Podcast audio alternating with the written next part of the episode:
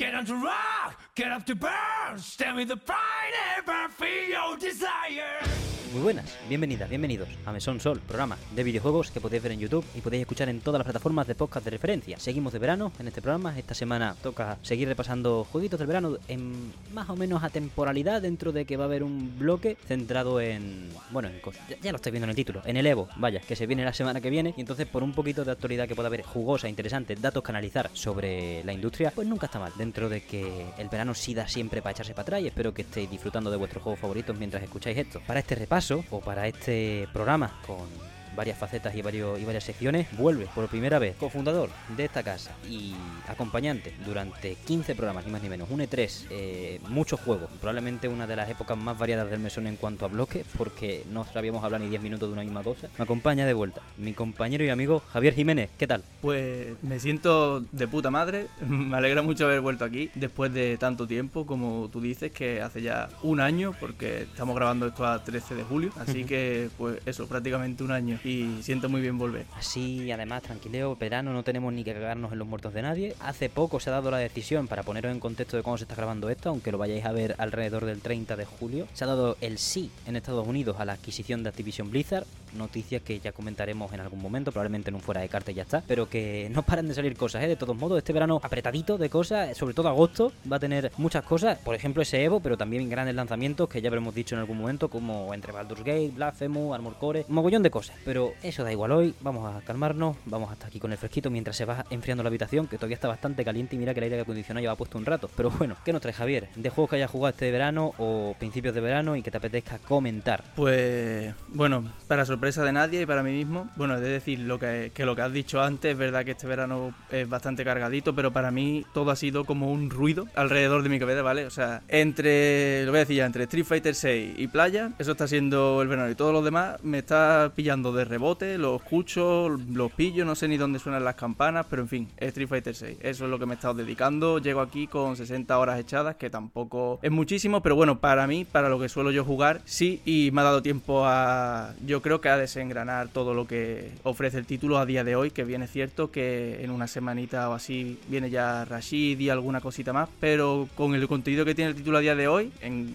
cualquiera de sus tres facetas que, que ahora veremos, en World Tour, Battle Hub y en Fighting Grounds, yo creo que ya lo he exprimido bastante.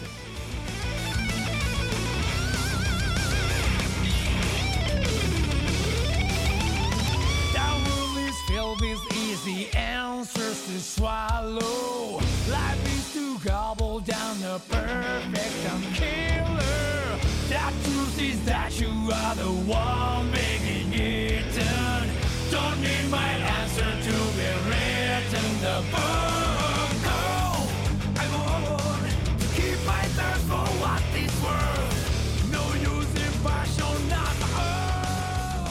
Vale, aquí te voy a dejar estilo libre prácticamente, dentro de que, porque ya cubrimos Street Fighter 6 en esta casa eh, una vez, debido a que yo tenía bastante ganas de hablar bastante mal de, del pase y de los modelos económicos y tal con, con Sofía. Así que te dejo que lo aterrices como quieras, como siempre, ya, ya lo dijimos en su momento, por mi parte ya sabéis mi opinión en general, un juego real en muchísimos aspectos, un precedente en lo positivo, aunque también en lo negativo, que, que seguro que alguien que disfruta mucho más los juegos de lucha como que yo, que es quien me acompaña ahora mismo, pues le puede sacar mucho más jugo a través de esta cobertura. Cuéntanos, Javier. Pues, ¿alguna preferencia de por dónde empezar? Me, me da absolutamente igual. A ver, a mí me gustaría que el bloque del World Tour lo atrasase porque es que no me gusta el World Tour. Vale, eso te iba a decir. No, oye, no, te pregunto, porque digo, o también podemos hacerlo al principio y quitárnoslo rapidito. Además, lo que tú prefieras. Lo que tú Además que yo quiero saber, eso, quiero saber concretamente qué tienes que decir tú del World Tour. Yo, personalmente, lo he completado. Además, creo que es donde más horas le he echado. Ya, puede que no, porque ahora en Ranked he estado, claro, ya me lo acabé y ya me empecé a meter más a full en Ranked y eso. Pero las dos primeras semanas, al final con la tontería, donde más estuve fue en el World Tour. Vamos, me he terminado la historia y todo. Pero no sé tú hasta qué punto has estado jugando. A ver, es que no quiero, no quiero ponerme más negativo de la cuenta, por eso te quiero dejar que, que lo cubras tú. Porque de verdad que ya en su, en su momento, cuando cubrimos Street Fighter 6 en el quinto programa de esta, de esta temporada, puede ser, pues sí que es más o menos eso, una mezcla rara de poca. como poco, hay poco contenido realmente dedicado, más allá de. O sea, los assets, todo esto es literalmente los mapas del juego de lucha en sí, los, los personajes, todo ese tipo de cosas, para mí le quitan, y yo entiendo que a mucha gente le sume por cómo quieren que sea lo básico, eh, que haya unas dinámicas más o menos inventivas, innovadoras dentro de lo que, bueno, innovadoras no, porque hay juegos que lo han hecho antes, pero sí frescas por el tiempo que llevamos sin ver algo así dentro de, del género, pero a mí no me entra. A mí, no me, a mí me cuesta muchísimo, porque esto de los combates con transeúntes y tal, entiendo el, el matiz cómico que tiene y todo esto, pero al mismo tiempo a mí me, me saca mucho de mínimo la seriedad y, la, y, lo solemne que me parecía a mí desde los trailers, la presentación y su vertiente más competitiva o, o más online, uno para uno y ya está, de, de, Street Fighter 6 y lo que me representan a mí más o menos por cómo me he introducido a este tipo de juegos, pues los juegos de, de lucha en general. Eh, o sea, he de decir que estoy de acuerdo contigo. Muchas cosas de las que has dicho, sobre todo que es verdad que, o sea, tú entras y te encuentras un, un modo que es así con, pues lo que tú has dicho, los assets, los personajes, todos los que te encuentras por ahí son perfectamente que te los puedes hacer, aunque te los puedas, que es que puedes hacerte ese mismo personaje que te hayas encontrado en cualquier sitio con el creador de personajes porque están hechos así. Uh -huh. Yo ya cuando lo, cuando lo anunciaron y tal, el modo World Tour y le dedicaron tanto tiempo, pues está ahí, ya está. Yo lo veo muy bien como un extra. Uh -huh. Yo al final le he echado, me lo he pasado, al final, pues a mi personaje que me lo hizo un poco por los loles, al final le cogí hasta el cariño típico que le coge a tu personaje de cualquier videojuego, de estas tantas horas, personalizarlo, ponerle la ropa, los movimientos. Tiene su público. Entiendo que, por ejemplo, no seas tú o que no sea cualquiera, ¿vale? Pero yo tampoco soy específicamente de ese público, pero bueno, sin más, tampoco quiero entrar en nada de la historia y tal, porque no es ni por spoiler, sino porque no tiene importancia ninguna.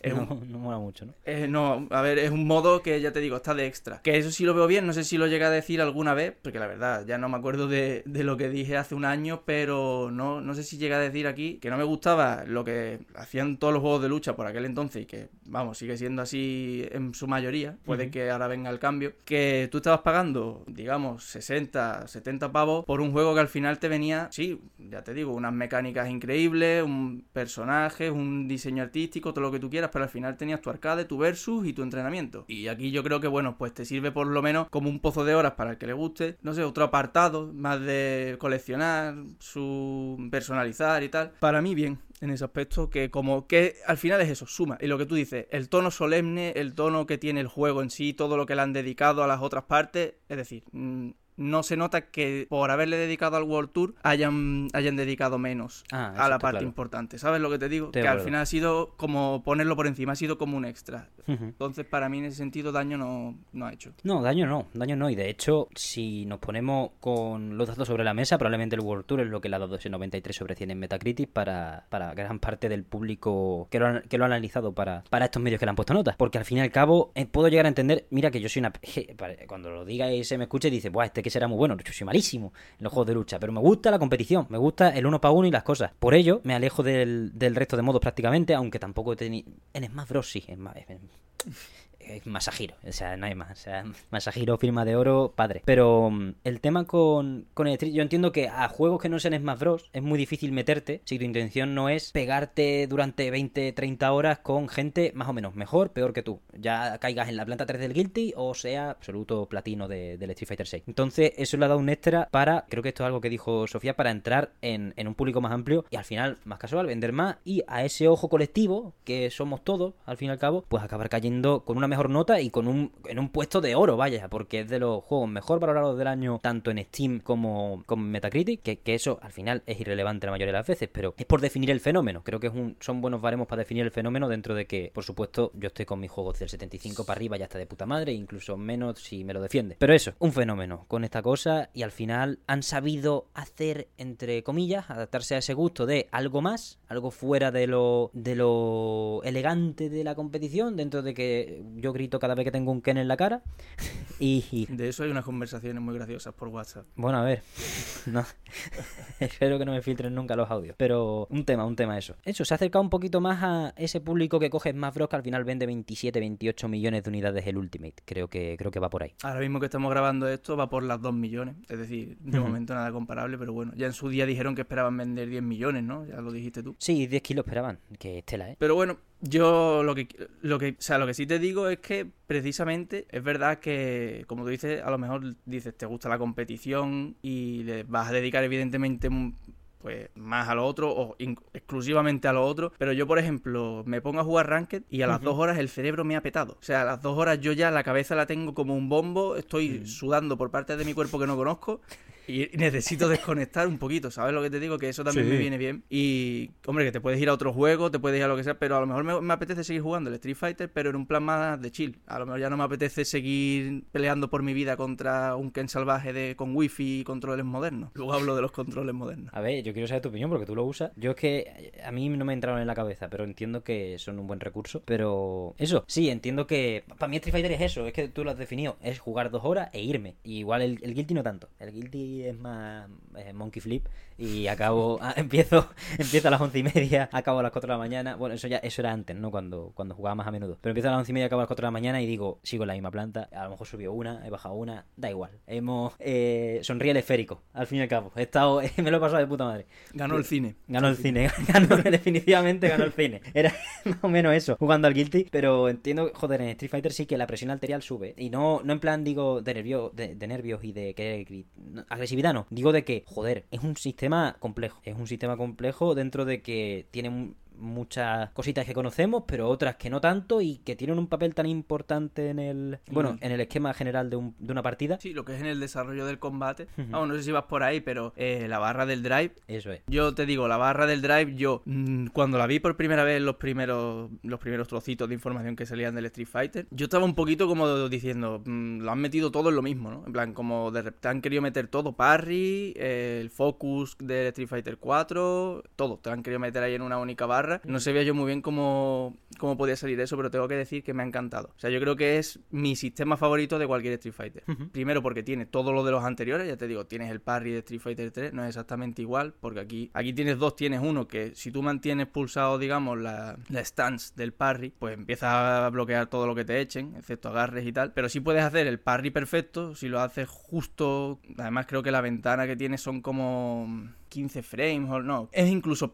más pequeña que la que había en Street Fighter 3, pero ahí lo tienes. Y el focus del Street Fighter 4 también, tienes el Drive Rush que es nuevo, aunque mucha gente lo ha comparado con, con los alf- alfa combos de la saga Street Fighter Alpha, porque al final tú eso lo metes en medio del combo y lo puedes alargar muchísimo más. Yo eso todavía no lo domino muy bien. Estoy ahora mismo en oro 2 con Kami y con Mano y todavía no lo he tenido que usar apenas. Pero yo supongo que ya más para arriba, además yo he visto que es lo más importante, ya más para arriba en platino, diamante y todo y en maestro, eh, de lo más importante esa mecánica. La verdad que un buen game changer, sobre todo sabiendo que venimos del V Trigger. No sé, ya fundamos en el, en, en el quinto capítulo de esta segunda temporada la iglesia del anti-V Trigger con Sofía. ¿Tú qué? Vamos, ya lo sé, pero ¿tú qué? Sí, ya lo sabes porque lo he dejado caer, pero yo odio el V-Trigger con toda mi alma y además es que se hace tan evidente la comparación entre Street Fighter 5 y 6 en el sentido de que el V-Trigger era literalmente te lo quito todo y la barra del drive es te lo doy todo. Me explico.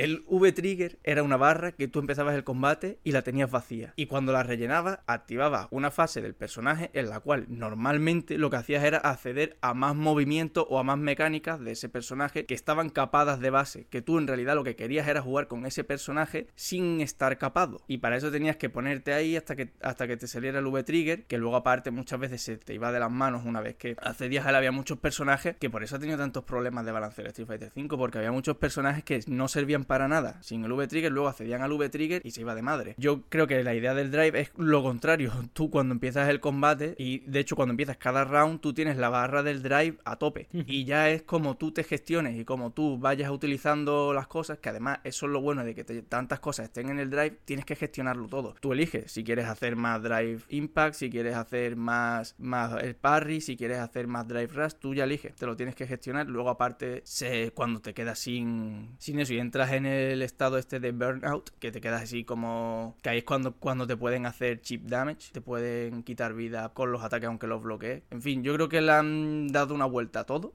y todo, todo gira en torno al drive, pero es que encaja todo muy bien. Es como la, digamos, como la pieza central del puzzle, lo han montado todo alrededor y al final les ha encajado muy muy bien. Y nada que ver con el, con el sistema del 5, las V-Skill, las V-Trigger, es todo lo contrario, ya te digo. O sea, es que, por ejemplo, con, por ejemplo, por ponerte un ejemplo con Kami, una cosa cosa súper básica que en el 5 solo la podías hacer cuando tenías el V-Trigger era que podías hacer el Spiral Arrow y mientras caía el nota, o sea, lo hacías el Spiral Arrow con el, con el V-Trigger en... te quedaba el nota como flotando un momento y luego le hacías un, un Canon Spike, vamos, básicamente, los dos especiales por, por excelencia de Kami, que los podías cambiar el uno en el otro. Pero eso solo cuando tenías el V-Trigger y encima cuando utilizabas los especiales se bajaba del tirón la barra del V-Trigger. Aquí, si tú haces la versión EX, que los EX también van con el drive, con la barra del lo puedes hacer en cualquier momento. Y como eso, cualquier cosa, o sea, un montón de, de combos que tú los puedes hacer en cualquier momento, eso te va a resultar en un perjuicio para tu barra del drive, pero me encanta que es eso, tú puedes hacerlos cuando tú quieras, tú te gestionas, tú te sabrás lo que haces, pero da para mucha más creatividad y no como en el 5 que te tenían completamente encasillado, solo puedes hacerlo cuando te digan, o sea, cuando tengas el, el V-Trigger activado y tal. En ese sentido, yo, Street Fighter 6 sale ganando por goleada y yo creo que es uno de los, de los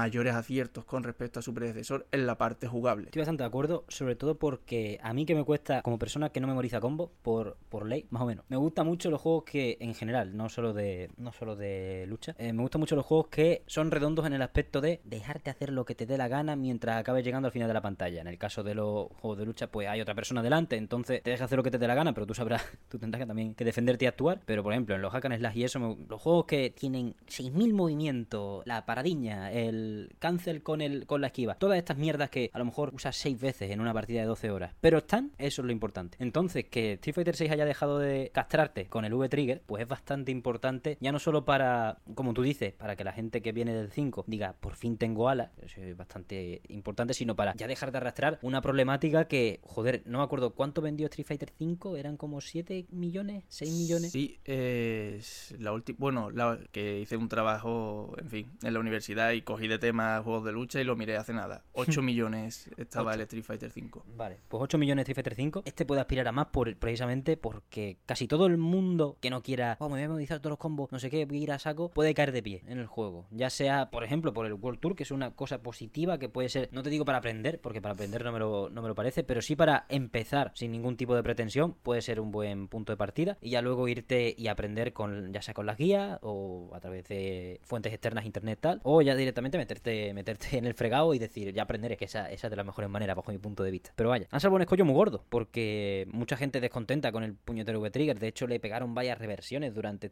la vida útil de Street Fighter V. No, no estoy seguro de cómo funcionó, eh, cómo acabó funcionando al final exactamente, pero sí recuerdo mínimo dos actualizaciones del V-Trigger porque no casaba en ningún sitio. Así rapidito con lo que pasó con el 5 en el tema del V-Trigger fue que lo peor de todo es que al principio cada personaje solo tenía un V-Trigger. Luego lo que hicieron Ah, fue verdad. Añadir un segundo V-Trigger y lo con las V-Skill igual, que la V-Skill era un movimiento, básicamente, que, que podías elegir uno u otro cuando ya metieron las dos. Aún así fue una cagada de actualización porque la mayoría de las veces, por no decir el 99% de las veces, eh, los personajes solo eran buenos o eran muchísimo mejor un V-Trigger que el otro, con lo cual igualmente tenías uno, porque el otro era una mierda.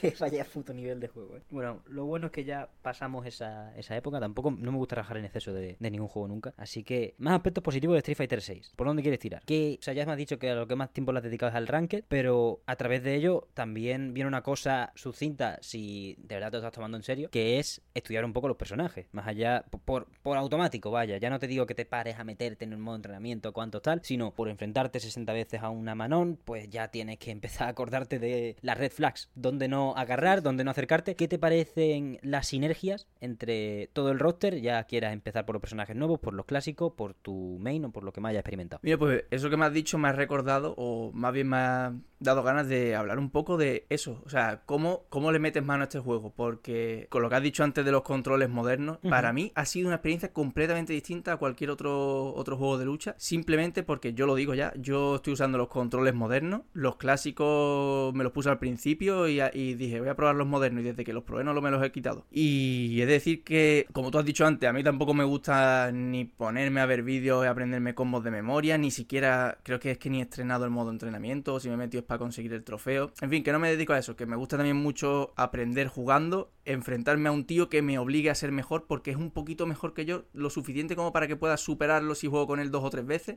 Y así, me encanta, me encanta esa dinámica que tienen los juegos de lucha, que eso es lo que al final le hace esa droguilla. Y el, el tema curioso con, con los controles modernos, que me había pasado un poco con el Gran Blue Fantasy, pero nunca an- antes y tampoco igual, ha sido que no he sentido que lo que tenía que entrenar era mi ejecución. Es decir, con los controles clásicos, al final los especiales tienes tu tu vuelta de, es decir, tu media luna hacia adelante, hacia atrás, el cuarto de luna, el movimiento del Shoryuken con la S. Bueno, si ya nos metemos en grapplers y tal, pues el círculo completo, no sé qué, en fin. Que tienes que tener cierta maña con los dedos, que yo debería de tener ya con todo el tiempo que le he dedicado a los juegos de lucha. Se hacen los movimientos, pero en el fragor del combate, pues no tengo la velocidad suficiente muchas veces para hacer lo que quiero hacer exactamente. Y con los controles modernos no tengo ese problema para nada, porque al final tienes asignado un botón a los especiales, los otros tres son el flojo, medio y fuerte, que cambia completamente también la filosofía de Street Fighter de tener las patadas y los puñetazos por separado. Y es verdad que estás perdiendo cantidad de movimientos, pero tampoco es exactamente la mitad, porque a lo mejor con ciertas direcciones más un botón haces otro, haces a lo mejor una patada y con la otra haces el puñetazo. Y a lo mejor tienes es- las dos versiones. O sea, sí que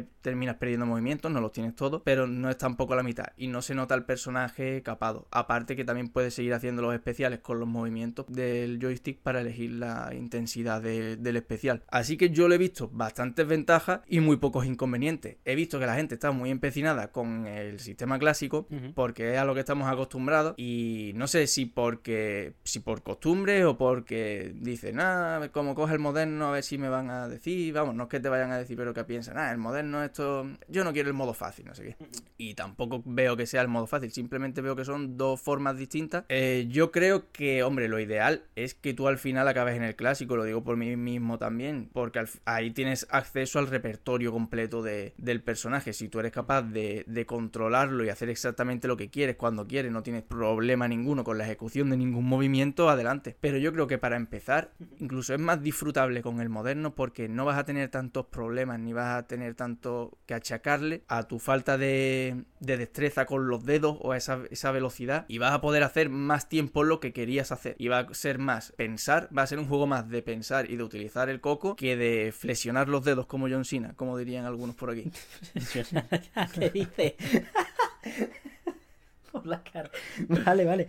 Eh, ok, entonces, control moderno, recomendable para mínimo empezar, pero también una experiencia que se puede prolongar en el tiempo. Estamos hablando de que ha jugado 60 horas, entonces podemos decir que te ha entrado, te ha entrado perfectamente, te ha entrado por la escuadra. No lo había pensado para nada, pero sí, o sea que llevo 60 horitas con los modernos, sí. Pues en ese aspecto ahí tenéis las dos elecciones. Yo estoy con el clásico, pero porque me entró mejor. O sea, esto también es una cosa subjetiva. Yo el moderno no lo entendí de base. O sea, si me hubiese centrado en entenderlo, quizá me habría sido más cómodo, pero me ya, es que no me no, no, uf, mi, mi ventana de atención en este tipo de juego es limitadísima. O sea, Bayonetta, ¿qué me quieres explicar? ¿60 combos y todo el Excel y cómo funciona el Demon Slave? Por favor, podemos estar aquí tres horas. Eh, cualquier otro juego me viene a explicar cómo esto me viene bien por la manera en la que juego. Puf, I'm not reading that. Eh, show me the law. me la enseña, I'm not reading that. Yo creo que eso que dices eh, sirve también, bueno, continúa, pero quiero hacer un apunte que yo creo que eso es algo que nos han, que nos ha dicho del Street Fighter 6 que a mí me parece mal. De, al revés, lo han aplaudido. Digamos, la forma en la que te transmite la información con todos los tutoriales y todas las guías y que te lo explica, que al final, para mí, mucho texto. ¿No te ha gustado? No, no me ha gustado por eso que dices tú, porque. Y no, no creo que sea solo tuyo. No creo que sea. Es que no tengo atención para este tipo de juegos. Es que a mí me encantan los juegos de lucha, pero es que el mucho texto es peligroso. Yo entiendo que las guías no están tan mal. A ver, todo esto es, por supuesto, siempre mi perspectiva subjetiva de. Con el Jamie, por ejemplo. Con el Jamie, que, que sí es complejo, a mí me lo su guía. Con Chun-Li no la he leído, que es el otro personaje que estoy utilizando. Con Chun-Li me he leído la lista de combo, me he acordado de la mitad, me acuerdo de, de cómo se hace, cómo has dicho que se llamaba, el EX cuando pulsas dos botones de una misma habilidad y sale más Sí, rápido. Sí, ese es el Eh, EX. el IEX. Pues me acuerdo de eso, me acuerdo de un par de patas más y para adelante, a, a, Road to bronce. que estamos en bronce, ¿eh? estamos en bronce, el objetivo es plata, pero bueno, eh, llevo sin jugar un montón respecto al tiempo que, que estado jugando verdaderamente. Entonces, eso, con según qué personaje a lo mejor es útil, porque el Jamie yo quería, era como, quiero manejar a este sujeto, pero no tengo ni puñetera idea de qué hace. O sea, sé que bebe y eso me interesa. Ya no sé nada más. Por ejemplo, con Manon estuve pensando leerme la guía porque era como lo de los agarres no lo entiendo, cómo funcionan los pasos, hay agarre normal y hay agarre especial con pétalo, todas esas cosas. Yo creo que quizás sí está bien que se la explique a quien quiera llegar a escucharlo. No sé tú cómo lo ves. Hombre, si pudiera resolver ese problema así, tal cual, yo creo que me contratarían para hacer est- estos juegos, ¿no? Pero por dar un- alguna idea, a lo mejor yo creo que está muy separado lo que es, digamos, el jugarlo del estudiarlo. Entonces, a lo mejor en vez de meterte aquí un testaco, podrías añadir una opción al arcade o un modo que fuera así, haciendo unos combates contra la máquina, pero que para completar el combate, o sea, tienes que ganar y aparte tienes que cumplir una serie de requisitos, como hacer este movimiento eh, a lo mejor dos veces en todo el combate o hacer, pues eso, digamos que te ayude, unos requisitos que te ayuden a, a entender cómo se juega con el personaje, que es verdad que las guías están muy bien, es que yo, a ver, que yo no digo que haya que quitarlas, porque te lo explican todo como te lo tienen que explicar, pero es verdad que a Mm. lo mejor no te atraen porque es que de hecho ahí tú ni siquiera interaccionas, simplemente Claro. ves lo que, lo que pasa en pantalla, el, te- el texto explicándotelo y ya está, pero bueno, es verdad que también una, una de las cosas, yo creo que tampoco, yo creo que está muy bien este acercamiento que ha hecho Capcom y que aparte ellos, por su parte, eso es lo que tienen que hacer. Y luego una de las gracias que tiene, que tiene la comunidad de los juegos de lucha es que, bueno, luego te puedes meter en, en las redes sociales y puedes ahí, ahí ya puedes estudiarte tu personaje todo lo que quieras. La gente le habrá descubierto un montón de combos, de cómo se juega, incluso a lo mejor se juega diferente de cómo te diga Capcom, porque al final Claro, claro, los que mandan, los que mandan son los que tienen el mando en las manos. Totalmente. A ver qué, a ver con esos que hacen. De, bueno, los que tienen el mando en las manos quizás están pidiendo ya un parche, ¿eh? porque ha pasado ya un- más de un mes del lanzamiento. Esperemos así un poco estado de la nación. Ahora, ahora dirás tú por donde, por donde quieras, por supuesto. Rashid sale en 11 días. Para cuando este programa sea subido, o sale el día después, o sale hace una, o salió hace 6 días. Así que o ahí hay un parche o estamos en un problema. Por, no, no por nada, sino porque Sí. hay que darle dinamismo. Hombre, parche, parche va a salir. O sea, el primer parche de balanceo, creo, espero, y lo doy casi por seguro, va a ser con la salida de Rashid. Yo creo que ahí sí van a hacer unos retoques. Lo que pasa es que es verdad que hasta, hasta ese entonces no ha, ha habido ninguno. Y yo creo que eso habla también bien de, de Capcom, o sea, en el sentido de que están bastante conformes, están satisfechos con el balanceo que le han dado inicialmente al juego. Y debo decir que es bastante bueno. O sea, sí, sí, sí. que no ha habido ningún problema grave como para que tengan que meterse corriendo a cambiarlo. o Siempre se puede mejorar el balanceo, pero no era urgente y es verdad que la gente, la gente suele salir ya los dos días. "Ah, mm, nerfea a este que me ha ganado y buféame al mío. Pero la realidad es que el juego bastante bien y a mí también me dan coraje algunas cosas de algunos personajes, pero creo que no era nada grave. Con Rashid a ver qué tal, porque he de decir que Rashid en el 5 era asqueroso.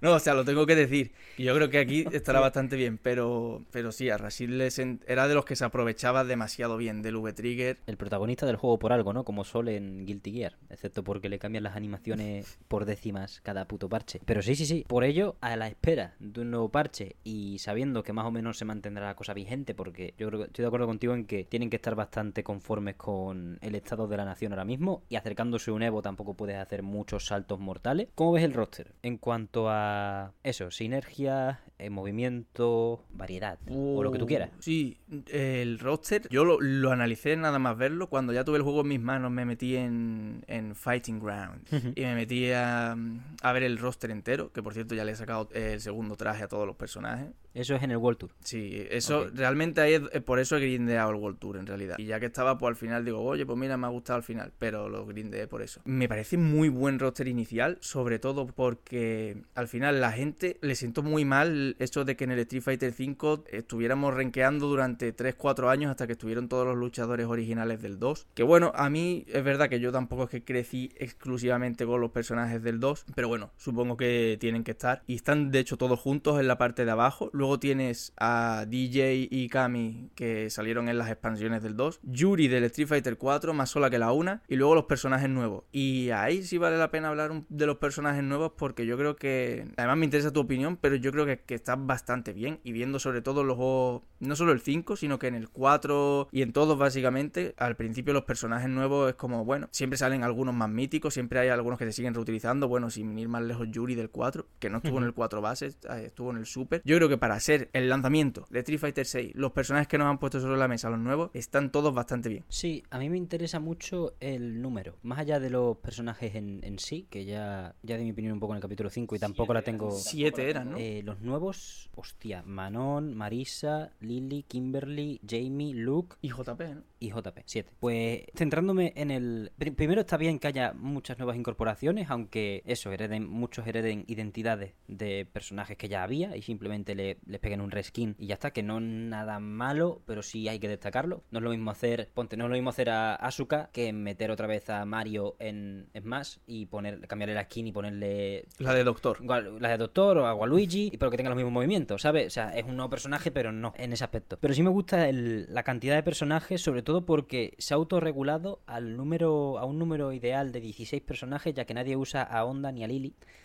Porque de lanzamiento, esto lo, lo hablamos con Sofía creo que en el especial de Guilty Gear, 16 personajes es una buena cifra para tener un juego balanceado y para no tener muchas crisis emergentes durante un lanzamiento que también se tiene que encargar de mantener los servidores, no liarla en muchos aspectos, resolver bugs inminentes en otros aspectos más importantes como eso, el funcionamiento de la red y todas estas cosas, mantener a la gente despierta con recompensas, trailers, la temporada tal, pues eso, que se haya autorregulado en sí mismo porque nadie usa ni a Honda ni a Lily. Y, bueno, por los pelos da el sim y, somos, y es un plantel de 15. Pero esos dos sí que están muy por debajo en porcentaje de uso. Mm, me parece bien porque creo que es la cantidad buena y creo que es positivo para Capcom o para las personas que al cargo del desarrollo de, las propuestas, de los personajes nuevos y todo, que la mayoría hayan aterrizado cómodamente en el meta porque muchas veces cuando... o sea, es muy fácil caer en un Happy Chaos, no es tan difícil. En cualquier juego que tenga competitivo, mm, ya sea un juego de lucha, un MOBA o lo que sea, es muy fácil caer en un caso Happy Chaos y ahora tener que reventarte la cabeza para ver por dónde lo baja. Por ejemplo, el caso de Bayonetta en el Smash Bros. 4 Sí. y todas estas cosas. Entonces, yo creo que por ahí misión cumplida. Lo que queda, lo que les queda, quiero decir, es que con los DLC mantener el tipo y seguir metiendo personajes interesantes. Porque, por ejemplo, y esto ya es mi juicio personal, a mí de, lo, de la primera temporada me interesan mucho más los personajes nuevos del plantel base y me parece bien que estén, gracias a Dios, no sean estos los de la primera temporada respecto a eso, respecto a los que han presentado la primera temporada, que de momento, mientras no esté Vega, pues voy a estar en, en protesta de hambre, o huelga de hambre, perdón. Yo estoy muy de acuerdo contigo con respecto a lo que es el primer pase. La verdad es que no me parece. Vamos, esto es personal. Tampoco me parece muy interesante. Como siempre, Akuma, que además siempre tiene que ser DLC en Street Fighter. Es que eso ya cansa un poco, pero no sé. Además, la comunidad en sí de Street Fighter lo ve bien. Porque yo he leído muchas veces, no, es que Akuma tiene que ser DLC. Akuma es el único por el que me pueden cobrar todas las veces y lo sigo pagando. Vale, vale, ya está. Akuma tiene que ser DLC, si no el juego se cae. El, eh, en el roster base Akuma. ¿Qué coño? Sí, tú sabes por qué se cae, porque cuando salga se rompe el juego, ¿sabes? Porque ahí es cuando ya entra el personaje más roto del meta hasta que lo nerfeen cuatro veces. Ya ves. Un año queda, ¿eh? Podemos estar tranquilos de momento, todas las personas que juguemos a Street Fighter 6, pero puede ser el momento en el que se se cansen de ser buena onda, en el aspecto de, en el aspecto de tener un roster más o menos equilibrado. Sí, sí, no, totalmente. Yo creo que, bueno, eso, como tú dices, misión más que cumplida. Misión cumplida con nota, con lo que es el, el roster inicial y lo que es el balanceo inicial. Y sobre todo por, por el tema de los controles modernos, porque se podría haber cargado muchas cosas. Hay gente que dice que se lo ha cargado, yo creo que no. Creo que el consenso. No, yo creo que está bien. Yo creo que el consenso es que no, pero se lo podría haber cargado porque tienes que, tienes que tener en cuenta mucho, muchas variables y de hecho es es muy interesante que, que hay meta también en el sentido de que, pues de que a lo mejor resulta que Kami es mejor con moderno o resulta que Ryu es mejor con el clásico, ¿sabes? Algo así. Es que al final y sobre todo con los grapples como Manon o Zangief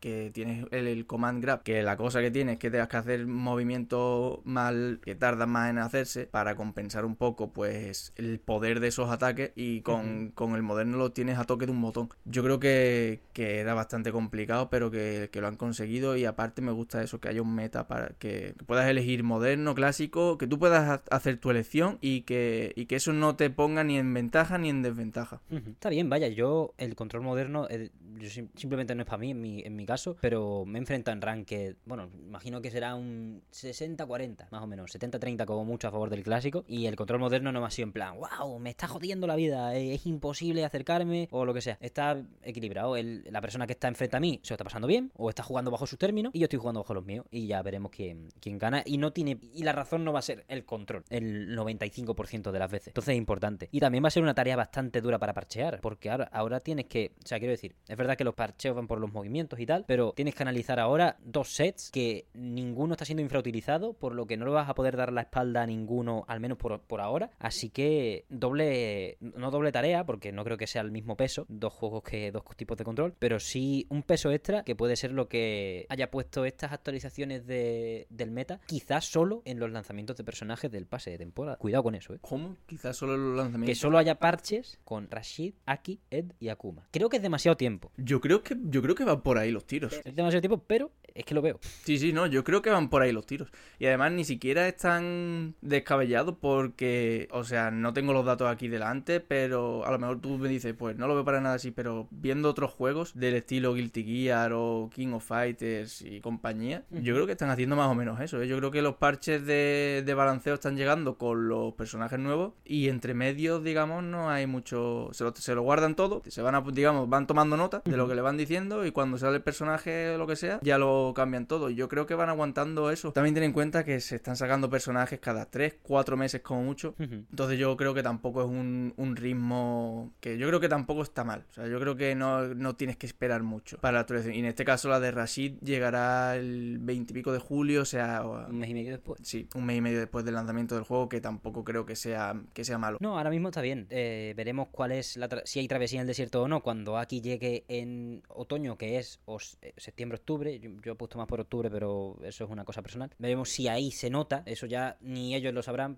básicamente, porque es complicado. Yo recuerdo que, por ejemplo, Smash Bros. era personaje parche de balanceo. No había más parches de balanceo hasta. Nunca, nunca. O sea, el resto de parches era. Hemos solucionado un bug, hemos mejorado tal cosa en el modo clásico, en la galería había no sé qué, en el modo espíritus hemos añadido no sé cuántos espíritus. De hecho, había muchos eventos de espíritu, no sé por qué tenían tanta ilusión por el modo espíritu. La, la verdad que a mí me encantaba porque era mi única excusa para meterme, pero es como, joder, ¿cómo le están, dan- están dando? Hay más de mil cacharros ya en el modo espíritu. Sí, sí, no, a mí también me encantaba ese modo. Yo creo que era un poco porque era como la. Yo creo que era como que le gustaba al, al Sakurai, ¿sabes? En plan, Sí. como que decía, bueno, no, porque todo no lo puedes meter como personaje, obviamente. Pero yo creo que ahí a lo mejor se daba el lujito de seguir metiendo. No, pues mira, no tengo el personaje, pero tengo aquí un sticker de, de, de este tío. ¿No? Y, lo de lo- y que los propios espíritus tuvieran buffos y todo eso estaba sí, bastante, sí. bastante guapo. Vamos, yo me acuerdo, por ejemplo, que le dedicó un evento a Fire Emblem, más allá de ya la presentación de Que fue sangrante para muchas personas y para mí fue el día más feliz de mi vida prácticamente. Luego dedicó el evento de espíritus, tenía chorro mil personajes y digo, mamona, Sakurai es de los míos. Sakurai se la ha echado más horas que yo al Fire Emblem Three Houses probablemente, teniendo en cuenta que yo tengo 500, ¿de acuerdo? Más de 500 según la, la Nintendo Switch, que no te da el número exacto. Pero, joder, es una pasada. Que echo de menos ya Sakurai no se ha ido ni... No, no- se ha ido casi, o sea, si lo veo to- todos los días en YouTube, el canal de YouTube de Sakurai, por cierto, una obra maestra. Lo único bueno que tiene YouTube quizá aparte de este programa, así que recomendación para el verano elixir, sobre todo. Es, es un elixir. El mejor canal, ¿Cuál es el mejor canal de YouTube? Eh, el canal de YouTube de Masahiro Sakurai. Eh, es un elixir a cualquier hora. A Los cualquier otros, a partir de las 6. El mesón a las 9 y cuarto puede entrar fuerte, pero Masahiro Sakurai, eso a cualquier hora no te produce ni se queda en los ojos, ni cansancio, nada. Es un, es un elixir. Eh, es tremendo, es tremendo, pero ya en serio es tremendo. Además, para cualquiera que quiera ser desarrollador de videojuegos, quiera saber un poco de los traseos de, de la industria, que, que- al que le dedicamos mucho tiempo, pues está, está espectacular. Y además, que es que son tres vídeos por semana, ¿nota? Son de todo tres minutos. Sí, yo- ni pero- idea, ¿eh? Porque no, he, he bicheado muy poco, pero en serio, ¿tres por semana? Tres por semana. Son de como mucho 15 minutos. La mayoría son men- de menos de 5, pero el nivel de, re- de realización, subtítulos. Porque, claro, está el canal en inglés y el canal en japonés. Que, por cierto, decepcionante de mi audiencia fuera de Japón, que ya las reproducciones somos como... Antes era mitad-mitad, más o menos, había 100.000, 100.000. Pues ahora hay allí más y aquí como un 20% de lo que queda. Señores, tenemos un tesoro nacional. No nacional, no, del planeta Tierra. Patrimonio de la humanidad de la UNESCO en ese canal. YouTube no sé cuándo va a petar y tal, pero yo querría. No entiendo, no entiendo qué tiene que hacer Sakurai para no tener números, honestamente. Para perder números con lo... Es como... Y yo, o sea, el canal es una masterclass repartida en pequeñas lecciones de desarrollo de videojuegos, dinámicas de grupo, historia de los videojuegos, a unos niveles que es como, yo qué sé, pues nada más que están por encima, quizás los de NoClip porque hacen documentales financiados con un montón de pasta, pero es que Sakurai está en el sofá de su casa, ¿me entiendes lo que quiero decir? Pero bueno, ustedes verlo y disfrutarlo, porque de verdad que tenga 20.000, que tiene más o menos eso en el, en el canal hispano, eh, hispanohablante, no angloparlante o tenga un millón me va a seguir pareciendo infravalorado, honestamente. Pero bueno, pasando, volviendo a Street Fighter 6, Javier, que me he ido tela con la chapa del Smash. Se nos ha ido, pero bueno, yo, yo estoy ya satisfecho con lo que he dicho de Street Fighter 6. Eso, te iba a preguntar si te queda Sí, algo. no, no, si no tienes más que añadir, creo que podemos pasar al siguiente tema. Pues el siguiente tema, como ya habréis visto en el título de este programa, viendo esto del balanceo, cómo está la dinámica entre personajes, quiero decir, cuando sale un juego de lucha y cuando se desarrolla buenamente durante varios meses, con sus temporadas y tal también, por supuesto, pero en esta temporada de lanzamientos y tal, pues mola mucho ese estudio estudio previo que hacen las personas de todo el roster, de las cosas, los profesionales sobre todo, ¿no? Todo lo que hacen y cómo se van metiendo poco a poco en los primeros torneos, como el del Manga Fest, por ejemplo. Pues, bueno, no, no hubo mucha gente, no hubo mucha gente, pero los grandes torneos, que si, que si me ve Dinamarca, que si me ve no sé qué, el meta todavía no se sabe cuál es el meta, un nota con un personaje que luego va a ser super low tier, ha encontrado un vacío legal que como no lo conoce nadie, va a patearse ese torneo, pues ya esas cosas a priori se han tenido que acabar, porque ha habido mucho torneo, más del que yo me esperaba, o sea, entiendo el entusiasmo, pero joder, qué rápido se ha montado todo, he visto a personas ir a ocho torneos ya de Street Fighter, es como, joder. Sí, yo creo que es que los montaban antes de que saliera, o sea, da Sí, igual, sí, sí. o sea, no sabía cómo, cómo iba a salir, pero él estaba ya montado, en plan, no, es que este juego va a ser la polla, me da Sí, sí, igual. llega a ser un Cyberpunk. En plan, llega a un Cyberpunk y la de torneos que pierden una pasta porque han estado organizando todo el tiempo. Pero bueno, gracias a Dios no ha sido así. Pero es que además ahora viene, se supone, el rey de todos los torneos. Están la gente preparándose, imagino que ya de descanso. Yo no iría a más torneos ya por un tiempo. Pero no sé cómo no sé cómo funciona la vida de una profesional de, lo- de los juegos de lucha. Pero es el momento de ir calentando. Se acerca el Evo 2023, que además ha roto récord de inscripciones, tiene varias aristas. Ahora mismo lo comentamos.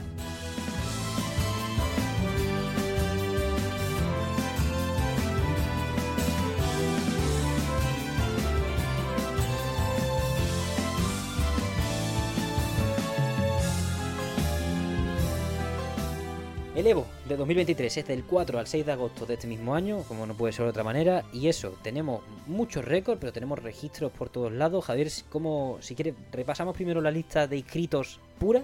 Vale, sí, vamos primero con los datos en bruto. Los datos en bruto. Primero, la entrada 54,250. y yo, a mí todas estas cosas me sientan como un puñetazo en el riñón, pero entiendo lo- Las Vegas. Eh, Oye, pero importante, esto no lo vais a escuchar, me- vamos, me lo juego, no lo vais a escuchar en ningún otro podcast y puede que en ningún otro, no te van a sacar una noticia de esto, pero para que lo sepas, si te interesa, ya lo sabes. Claro, si quieres hacer un viaje express por tu cumpleaños, por las notas de la universidad, por haberte graduado, 53 o 50 la entrada del Evo. Luego el viaje a Las Vegas ya, ya no te lo puedo gestionar, pero está también, seguro que está complicado. En cuanto a inscripciones, que quizás os interesa un poco más, a mí no tanto.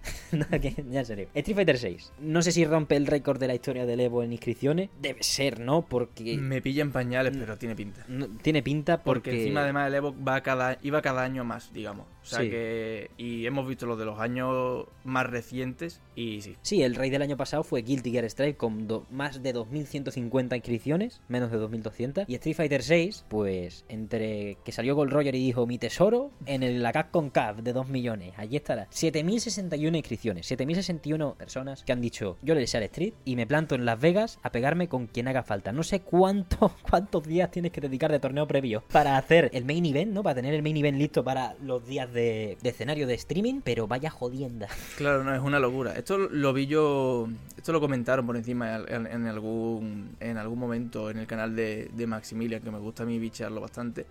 Y es verdad que, o sea, digo la parte de que, de que joder, ¿cuánto le tienes que dedicar para quitarte a, to- a toda esta gente del medio? Porque al final lo que tú vas a ver es el top 8. ¿Nada más? Bueno, ni eso, porque lo han cambiado. Ahora lo que vas a ver es el top 6. La madre que me parió.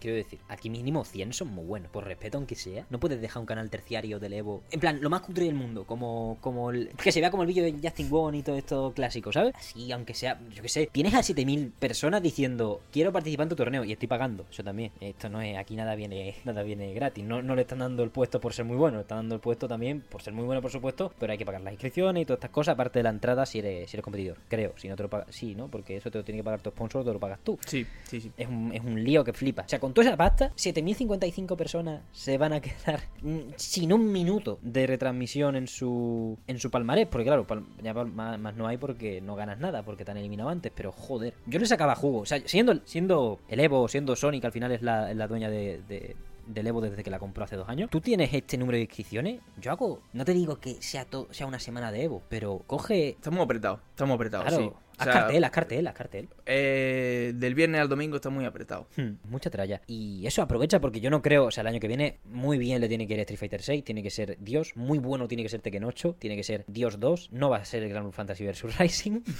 pero aún así, seguro que trae público y, y- y seguro que vuelve al, al Evo, sobre todo por porque el Dragon Ball Fighter Z tiene que acabar la, bueno, su ciclo dentro de poco. Pero bueno, caso aparte, que no van a volver a repetir 7061 inscripciones, es No. muy loco, es muy muy loco. Es que casi que triplica al, segundo clasificado, que puede parecer una mierda, pero es que si fuese el año pasado sería el rey otra vez. Sí, ya lo, o sea, ya lo fue, ya lo fue Guilty Gear. Ujú. Tú ves la, la- además, nada más que lo hemos visto hace un rato, decías tú, joder, ¿cómo ha caído ya el Guilty? Pues no, resulta que es que ha subido incluso con respecto al año pasado. Sí, sí, sí. De 2000, de más de 2150, 2160 y algo, si no recuerdo mal, ha pasado a 2481. Pero claro, al lado del Street, yo lo, yo lo he mirado y digo, es, es lo que te has dicho. Digo, F en el chat, ya empieza, bueno, eh, no voy a volver a jugar con Asuka en mi vida, se va eh, FR System. Pero no, no, no, han subido en 360 más o menos inscripciones, bastante honorable en estos tiempos en los que, bueno, la gente mira a otros lados por, por los anuncios que hay en la industria. Ahora bien, uno que es viejo de cojones, pero no sé, yo qué sé, también ha subido, o sea, también ha subido. Es verdad que también imagino que ha subido por una realidad que vamos a compartir cuando demos toda la lista y voy a intentar acelerar porque me, estoy haciendo a mí mismo bola, perdona. Tekken 7, el anciano de la casa, no del todo, 1580 inscripciones, creo que suma unas 300 y pico respecto al año anterior, que fueron 1100 y algo. El invitado, pero sí, el abuelo abuelo de la mesa, Ultimate Marvel vs. Capcom 3, 1346, no hay estadísticas comparativas porque no nos vamos a ir a los Evos antiguos. Imaginamos que son menos de todos modos por la masificación de los videojuegos, al fin y al cabo, no hay, no hay mucho más que hablar. Dragon Ball Fighter Z, que yo pensé que, bueno, estaría bajando, estaría, quiero decir, Art System no metió todavía el rollback. No sé a quién está jugando esta gente que no sea Guilty Gear Strife. Pues han llegado y han subido de 600 y algo a 838 y el único que ha bajado de esta lista, ya que no tenemos datos de Gran Blue si llegó a bajar y por eso lo han quitado del evento principal con sus previsiones de y no tenemos de Skullgirls tampoco, porque tampoco está en el evento principal respecto al año pasado, es King of Fighter 15, que ha pasado de la euforia del lanzamiento 1200, 1000, al- algo así, más de 1000, no sé si eran 1100 y algo en realidad. Poco más de mil, seguía estando por detrás de Street Fighter 5 y de Sí, entre 1000 y 1500, básicamente ha pasado a exactamente 666. Esto es por el Goenitz, tú lo sabes, ¿no? Sa- saquen las conclusiones que quieran. Esto es por el padre, se vino. Esto da para hablar, esto da para hablar otro día, ahora no voy a hablar, pero me da un poco de pena lo de lo del King of Fighter 15 sí que es un poco este- ese sí Ah, que es- hablarlo, ¿eh? No, sí, pero la F en el chat del Guilty yo se la doy al King of Fighters. Sí, sí, sí, sí. Es una pena. Y eh, sí que están remontando y haciendo cositas. Pero claro, con el horizonte del Garou 2 y todo esto, es complicado venderle a tu público lo que está ahora, lo que esperan es que hables de lo siguiente, ¿no? Es una mierda que tenemos en esta industria, es, un, es una de las mayores enfermedades que tenemos, que es, ¿y lo siguiente qué? O sea, hay gente, había gente, la semana de lanzamiento del Den Ring, que es un juego gigante, gigante, gigante, había gente ya hablando del DLC y es como, señores, por favor, mm, eh, ojalá no lo veáis hasta 2025, pero lo digo así, o sea, me entran ganas de que llegue tarde, ya no por, por, por- no es por joderles, es por disfruta de lo que tienes ahí. No, no, si no, no es por joder, es por, es por, es por educar, vamos, no es que seamos aquí quien para educar a nadie, pero vamos a reflexionar un momento, o sea, no puede ser que la novedad en esta industria y en, en, en general dure menos de un mes, o sea, las cosas cuando tienen un mes ya estamos pidiendo, venga, lo siguiente, lo siguiente, ya me he cansado. Sí, sí, sí. Pero además, como. Es que es pájaro. Yo, esto es pájaro en mano, cabrón. O sea, imagínate que Garou 2 es un desastre. Pues ahora tú has estado seis meses, los seis meses previos al lanzamiento. Haciendo el feo al King of Fighters. Haciéndole el feo al King of Fighter. Y ahora que va a perder la comunidad porque todo el mundo va al Garou 2. Y, y, es- y te parece malo. Imagínate que, te- que ni siquiera que sea malo unánimemente, sino que te parece malo. Y a ti te gustaba el KOF. Pero tú, con, pero la gente. eh, No, no, no os estoy hablando de ustedes, comensales y colegas del mesón. eh, soy nuestro motor. y no- Vosotros controláis y, que y la llama, ¿vale? Pero quiero decir, la comunidad, el mundo, ¿entendéis? ¿No? Las redes sociales, todo esto. Personas mm, criticando el COF por sus faltas, cosas, seguro que tiene un montón de faltas y las personas que lo jueguen más de cerca lo pueden definir mucho mejor. Pero, ¿a ti te gusta? Juégalo. No digas, pues como digo con el DLC del ring y todo esto, no digas necesito más, sino vamos a ver qué queda por aquí. Y ya cuando salga lo otro, decidiré yo si merece mi tiempo o no. Porque, y no es que yo piense que el Garou 2 va a ser malo, no tengo ningún fundamento para pensar nada, ni bueno ni malo. Hemos visto dos fotos, una con el Terry Bogard y otra con el. ¿Cómo se llama el chico? Con el Rock Howard. con el Rock Howard. Hemos visto esas dos fotos, no puedo decir nada del juego, porque no se debe decir nada, de hecho. Pero bueno, tú juega lo que tengas en mano ahora, porque no se sabe dónde vamos a estar cuando salga Garou 2, cuando salga eh, la temporada 3 de Guilty Gear, cuando nos den la fecha del Tekken 8. Todas estas cosas no tenemos ni puñetera idea ni de cómo van a aterrizar, ni de cómo van a ser. Podemos tener una impresión general, una previsión más o menos certera, según los trailers que nos enseñan y todo esto. Pero quiero decir, los videojuegos son de las cosas, no son películas. Una película por un tráiler que sea honesto, puedes más o menos anticiparte si te va a gustar o no. Un juego, hasta que no lo juegas, Ahí está. es muy muy difícil verdaderamente saber cuán bueno te va a parecer. Puedes tener una intuición, por ejemplo, yo con Starfield estoy bastante motivado porque más o menos todo juego ya me ha definido todo lo que había que definir sobre cómo van a ser las historias y van a ser muy Skyrim en cuanto a las misiones y la, y la estructura narrativa y todas las facciones que hay. Pero yo hasta que no lo juegue en su Game Pass, si de repente todos los planetas están en gravedad cero o es todo mucha zona de disparo, yo me voy. O no voy a estar tanto como en Skyrim, por supuesto. Pues por todas esas cosas, en lugar de estar hablando, oh, Starfield, Starfield, Starfield, juega al Skyrim. Es verdad que ya lo habrás hecho un montón de veces porque tiene 12 años, pero juega o al Skyrim o cualquier otro mundo abierto que sea de tu, de tu, de tu gusto. Y lo mismo con los juegos de lucha. Yo entiendo que hay que llevar las temporadas, hay que tener ese, ese mantenimiento de, de la audiencia porque es normal, porque al final hay una escena competitiva, un meta, se basa en eso, pero por lo demás, si es un juego que no ha salido, y yo, relájate, juega tu King of Fighter, no sé qué. Me ha sorprendido que haya bajado casi un 50%, vaya, es que ha bajado 40 y pico por ciento, a 66 exactamente. Y vaya, con ese anuncio cerca, o con ese juego en 2025 ponte, pues le va a ser muy complicado. Y como pronto, y como pronto. Y como creo. pronto. Sí, sí, como pronto. Va a ser complicado controlar la narrativa. Porque si se hubiesen callado la fotito del Garou, quizá no habría bajado tanto. No, no digo que no hubiese bajado tanto, pero sí que han estado hablando muchas veces a lo largo de los meses de que va a tener más contenido King of Fighters, va a ser todo mucho mejor. Eh, han vuelto a hacer, a ver, ya está, este, este es otro tema más, o sea, han vuelto a hacer la de enseñar las cosas antes de tiempo, probablemente, esa es mi opinión. Sí, sí, y aunque estén hablando del enfoque del juego y quizá el juego esté más acabado de lo que pensamos, como no va a salir al, lado del Tekken 8, 2024 se lo pierde también, quizá. O, o sale muy a finales, se pierde otro Evo. Quiero decir, ese Evo en el que va a estar King of Fighter solo contra el mundo otra vez, tú querrás apoyarlo. Y yo creo que lo están apoyando a través de DLC y su expansión y sus cosas. El Goinis está, está muy guay. De hecho, yo quiero que para el Akuma pongan un puto evento o algo. Quiero decir, el pase es muy caro. El Akuma, todo el mundo se le hace el culo pesicola con el personaje y los otros tres no dan pavillano. No, sí, totalmente, acabas de tener una idea bastante, bastante buena. Estaría guapo, la verdad. Y justificaría un poco, un poco, no, no lo va a acabar justificando no, nunca, es que eso. la subida de precio. No, que es eso, y aparte que, sí, sí, que, que el pase son 40 pavos y, no, 30 pavos si lo quieres eh, solo los personajes, y si quieres ya todas las cositas son 50 pavos. En cualquier caso, es un desembolso, el Gonich lo tienes gratis. ¿Sabes lo Sí. que te quiero decir? Es cuando sacan los bosses, te los ponen como personajes jugables y el, y el evento para enfrentarte a ellos es gratuito. Yo lo intenté el otro día y no le gané. Le gané al porque ahora me he cambiado la versión de Play 4, la he metido en la 5 y, y tengo que hacérmelo otra vez. Y le gané al Rugal, pero al Gonich no tuve cojones. El Rugal fue el año pasado, ¿no? Que lo cubrimos, lo llegamos a cubrir Sí, aquí. Sí. Mola, mola. Con todo esto, esa es la escena de King of Fighter, más o menos. En resumen, eh, cualquier persona con más expertise, con lo que sea, que quiera poner su opinión en los comentarios, extremadamente bienvenido, porque al final es las vibras que nos da desde fuera, analizando el panorama de los videojuegos y de la gente que llora demasiado porque un juego no sale. Los otros dos juegos que quedan, eh, uno me interesa mucho, el otro eh, es que a mí los, mor- los Mortal Kombat me, me dan demasiado. Así que las fiadas del revés. Mortal Kombat, 440, Mortal Kombat 11. eh, además dicen Ultimate, Mor-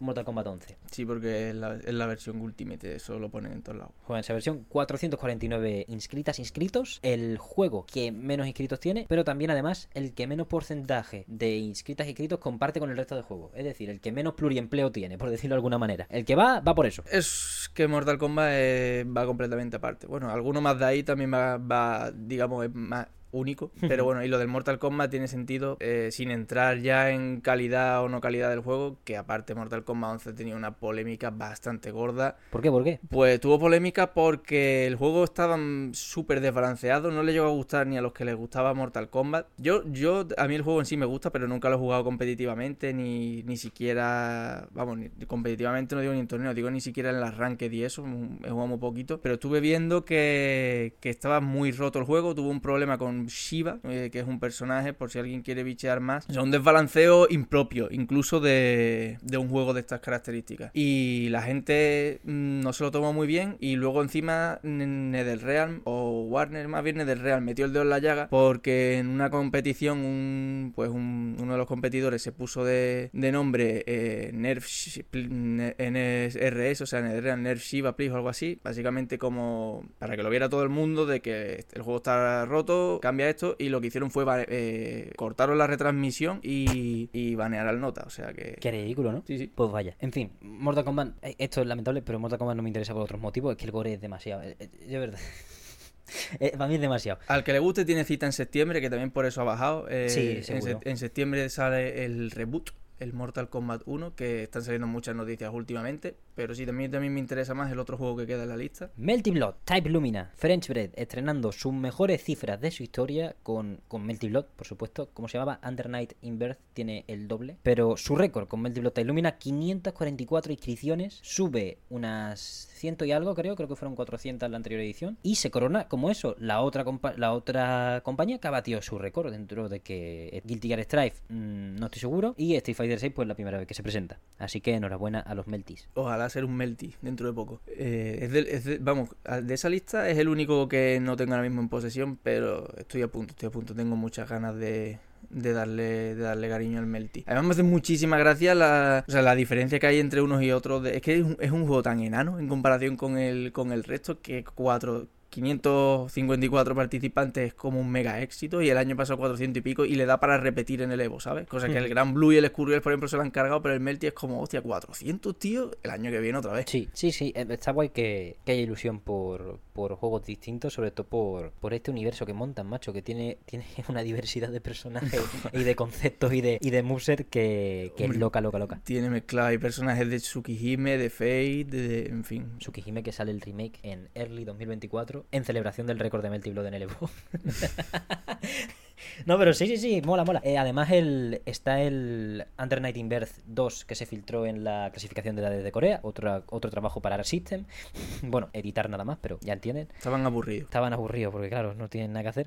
Eh, pues ese es el plantel. Repaso de nuevo la cifra. Street Fighter 6 7061, Guilty Gear Strive 2481, Tekken 7580, Ultimate Marvel vs. Capcom 3 1346, Dragon Ball Fighter Z 838, King of Fighter 15 666, Melty Blood Illumina 544, 554 y Mortal Kombat 11 449. Pero el dato brutal, ustedes diréis, ¿cuánta gente, no? Mínimo 10.000 personas tiene que haber aquí metida compitiendo. Eso es lo que tú piensas al momento. Pues no te creas, porque el dato apabullante o el, la gráfica más sorprendente, más chula, más interesante que nos ha ofrecido el Evo en este desglose de participantes de esta edición es que mínimo el 54% de cada, cada montón de inscritos en, en cada juego también está metido en Street Fighter 6. Me explico. 7061 en Street Fighter 6, ¿verdad? Un montón. Pues de cada juego que hemos mencionado antes, estos 2000, 1500, 1300, etcétera, mínimo uno de cada dos, y eso es en el caso de Tekken 7, están también en Street Fighter 6. Es decir, la fiebre es real, el pluriempleo es real. Eh, no sé cómo funcionan lo de los patrocinios, pero sé que es una odisea, así que quizá cuantos más torneos, más posible pasta, más mejor. Esto es otra cosa que se veía venir. Además que, que todo el mundo iba a tener un Street Fighter 6 de bolsillo. Sí. En plan, todo el mundo iba a tener, todo el mundo iba a participar en el juego que le gusta y aparte en el Street Fighter 6. Por si suena la flauta. Así de grande ha sido la, y así es así de grande ha sido su poder magnético o gravitatorio que ha cogido las comunidades de todos los otros juegos de lucha y se las ha traído para sí mismo. Tam- era algo que, que había escuchado yo previamente que, que iba a pasar y efectivamente. De hecho, tenemos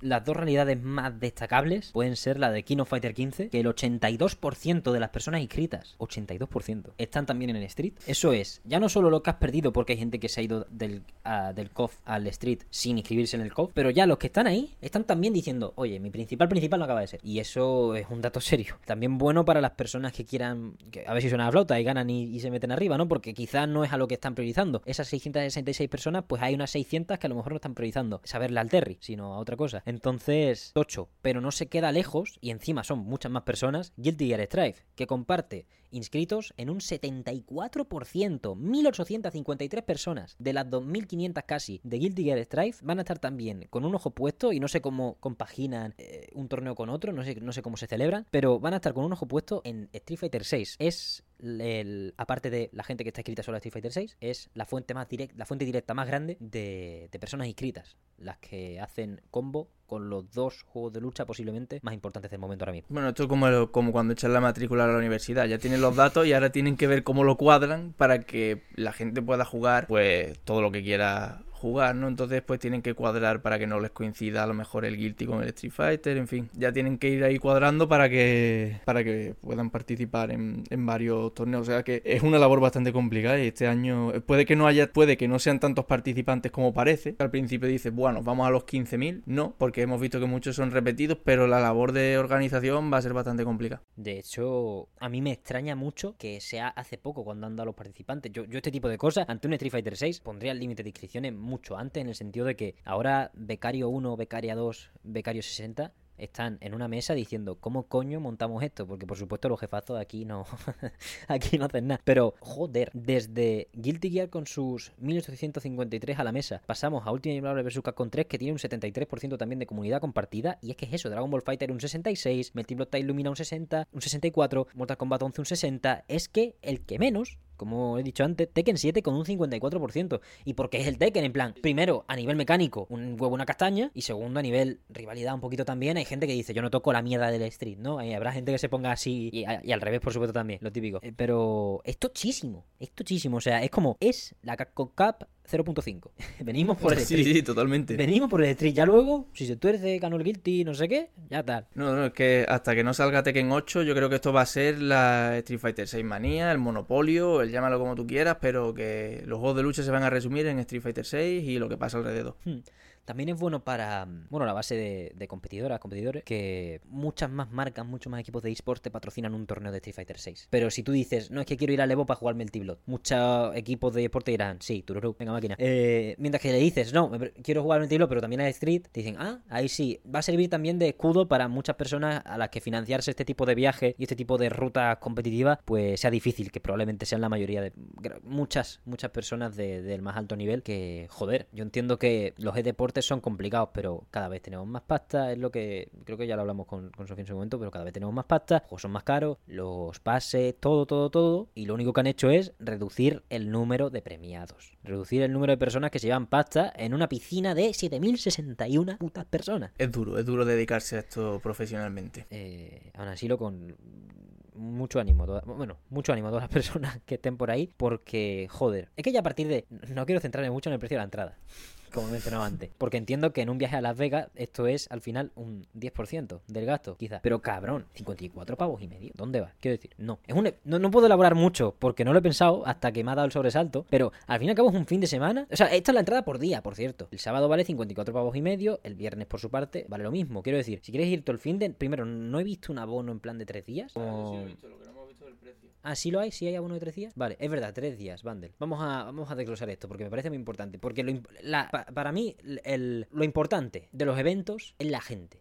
Igual que el E3 ya no es el E3, porque no hay gente en Los Ángeles, y aunque, aunque tú no vayas, aunque yo no vaya, el Evo para mí no sería lo mismo. Bueno, se han agotado los pases de tres días, no sé cuánto valía. Lo, lo- lo que iba diciendo. Los eventos son su gente, el calor, lo bonito de una feria, de llenar un palacio de congresos, de llenar tres pabellones, de llenar lo que sea, es ver a las personas ya no desde arriba, sino a la misma altura, como donde quieras hacer la foto, tú hazla. Pero tú lo que vas a sentir ahí son las almas de las personas que están ahí porque les gusta, comparten gustos, eh, con los distintos tipos de actividades, con el calendario tal. El Evo, precisamente, debería ser un poquito más amistoso con ese tipo de visitantes. Primero, porque ya estás diciendo que te tienes que pirar a las putas Vegas y no hay ni siquiera un descuento Renfe por ir, que, que es lo, lo que menos se despacha aquí en España, por ejemplo. Tienes descuento del 10% en el tren. Pedro Sánchez no te cubre el viaje al Evo. No, no entra con el bono. No nos va a cubrir el Evo. Bueno, ya, esto es hablarlo, ¿eh? Con el Ministerio de Exterior podemos hablarlo. Un día le mando, le mando un correo a ver si. Coño, esto es misión, esto es diplomacia más o menos, ¿no? Tú imagínate que un día, que porque a nosotros nos llaman para Evo, acabamos colocando un ter. No, ya no Evo, eh, al Evo Japan, yo no quiero quitarlo, pero colocar un. Coño, un Evo en Europa, no pasaría nada. No dolería para nada. Pues ponlo en Sevilla. Lo habéis escuchado, ¿no? Yo lo he escuchado, claro. Aparte, los dos días, la entrada de los dos días, eh, tiene un descuento de 12 euros, porque al fin, 12 dólares, perdón, todo esto es en dólares, porque serían dos juntas, 108 pavos, ¿no? 109 pavos serían juntas, pues 17 pavos de descuento, el abono de dos días 92,65. Yo me cago en... eh, en fin, quiero decir, es, es que es duro, es duro de ver y, y- y todo eso. Yo entiendo que es una realidad distinta, que esto es elit- súper elitista, pero es que al final lo que acaba generando... Te lo vas a, te lo vas a, te lo vas a pasar pipa, ¿eh? Yo te digo, yo, yo tengo ganas de ir, yo tengo ganas de ir algún, algún, algún año. Pero nos tienen, que nos tienen que pagar las entradas. Sí, claro, claro, por eso no he ido. Eso. Porque tengo principios. Pero hombre, yo te- o sea, si te gusta, si te gusta el mundillo ¿Y eres rico? y eres rico, te lo vas a pasar de puta madre, porque además mm, la gente se, se motiva un montón cuando lo está viendo y ahí, ahí hay un ambiente increíble, vamos, lo máximo que puedes aspirar a, a vivir si te gusta, si te gustan los juegos de lucha, pero es eso. Si queréis algo más humilde, en el Manga Fest tenemos un 20% de descuento hasta no sé cuándo. La segunda mejor experiencia. Eh, a ver, hay torneo, han metido por fin en el barrio torneo de Street Fighter 6, de King of Fighter 15, de Guilty Gear Strive y también de Tekken 7. Eh, no sé por qué os estoy vendiendo esto, pero es por ponerlo en perspectiva. Quiero decir, no se pueden comparar los dos eventos para nada, para nada, para nada.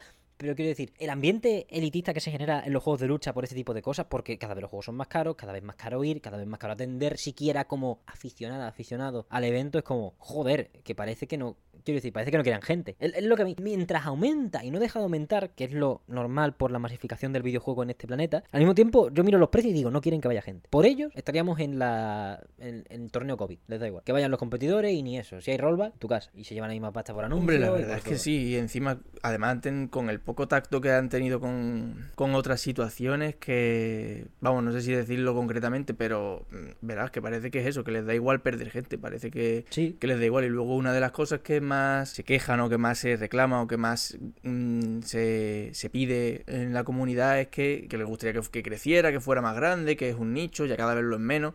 Pero, joder, yo creo que no, no se está poniendo, no se está poniendo de la parte que hay que.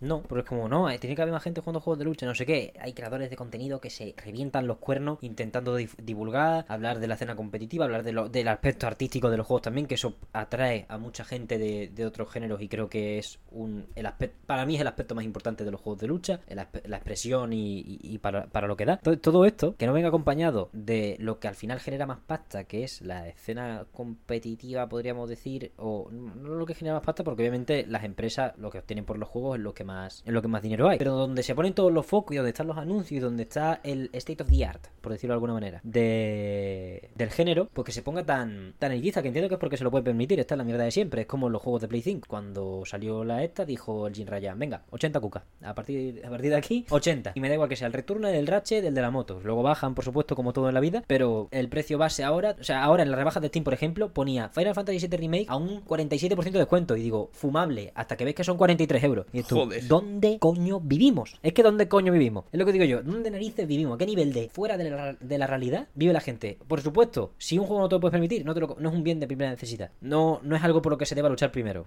Aquí en el mesón hemos hablado más de una vez de la inflación, en los alimentos, la gasolina y en de todo, por supuesto, que nos preocupan mucho más esas cosas. Pero siendo un programa de videojuego, yo veo 80 euros y a mí no se me. Yo no me, yo no digo solo, vale, bueno, no lo compro y ya está. Digo, a ver, no lo compro y ya está porque no es un bien de primera necesidad, pero también es una puta vergüenza. Se puede decir, no pasa nada, no quiero decir, na- nadie se va a morir por decir eso. Un- el único vídeo con el que no estoy de acuerdo del Sakurai de su canal es que dice que los videojuegos podrían ser hasta más caros por lo que ofrecen. Y digo, sí, hombre, el Smash Bros. puede ser, pero hay cada chusta que yo me tengo que fiar de que Square no me la clave esta vez, de que Capcom no aproveche la fama de ahora para meterme un truño, o que directamente un juego que por marketing se ha vendido muy para mí, de repente no lo sea. Ante todo esto, mesura, comprar tarde, no reservar, yo creo que es lo principal, excepto para cosas que tengáis muy claro en vuestra vida que debe estar. Sí, sí, no, que lo- lo- esos consejos los sigo al pie de la letra, vamos. Yo el, único juego que he reservado en años ha sido el Street Fighter 6. O sea, entiendo que esas pautas de comportamiento se tienen que promover entre la base de jugadores, las personas que, que existimos y en, en- en el Excel de las grandes compañías, pero al mismo tiempo creo que es igual de criticable y no se nos debe olvidar que 80 euros es una puta vergüenza por un videojuego. ¿Dónde va, chaval? O sea, quiero decir, hay desarrollos que no necesitan ese precio para cubrir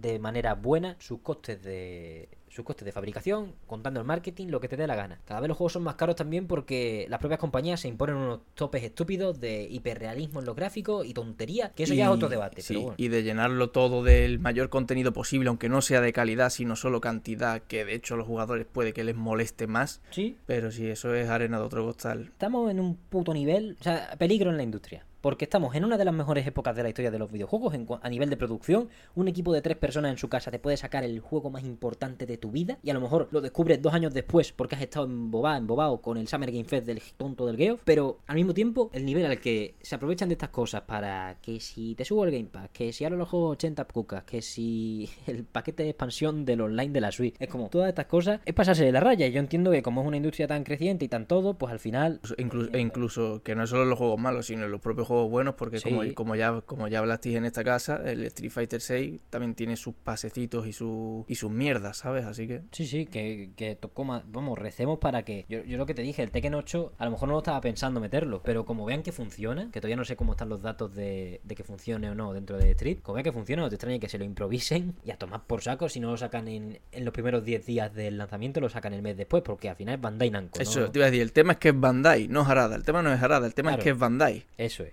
Es Bandai Narco. O sea, no hay más. Este año se van a poner las botas con el Armor Core. Aunque a lo mejor dicen que es decepcionante porque se esperan que todos los del Ring vayan al Armor Core. Pero bueno, espero, espero que no. Espero que tengan visión, una visión natural. Pero la serie del Den Ring que ya firmaron que van a hacer, todas estas cosas, pues van de la mano. Que quizá le quieran meter por la garganta, por el gaznate, al maestro Harada un pase de, batalla. Yo creo que no. Yo creo que Harada tiene suficiente. Si, si de verdad está en contra de eso, que no lo sé tampoco, tiene la suficiente en- entidad en Bandai Namco como para decir hasta aquí hemos llegado. ¿Qué coño me cuenta? Y eso, y eso es el miedo que Yo me arriesgaría a decir que no le interesa, pero ya veremos. Yo si tuviera que apostar mi mano, diría que no le interesa.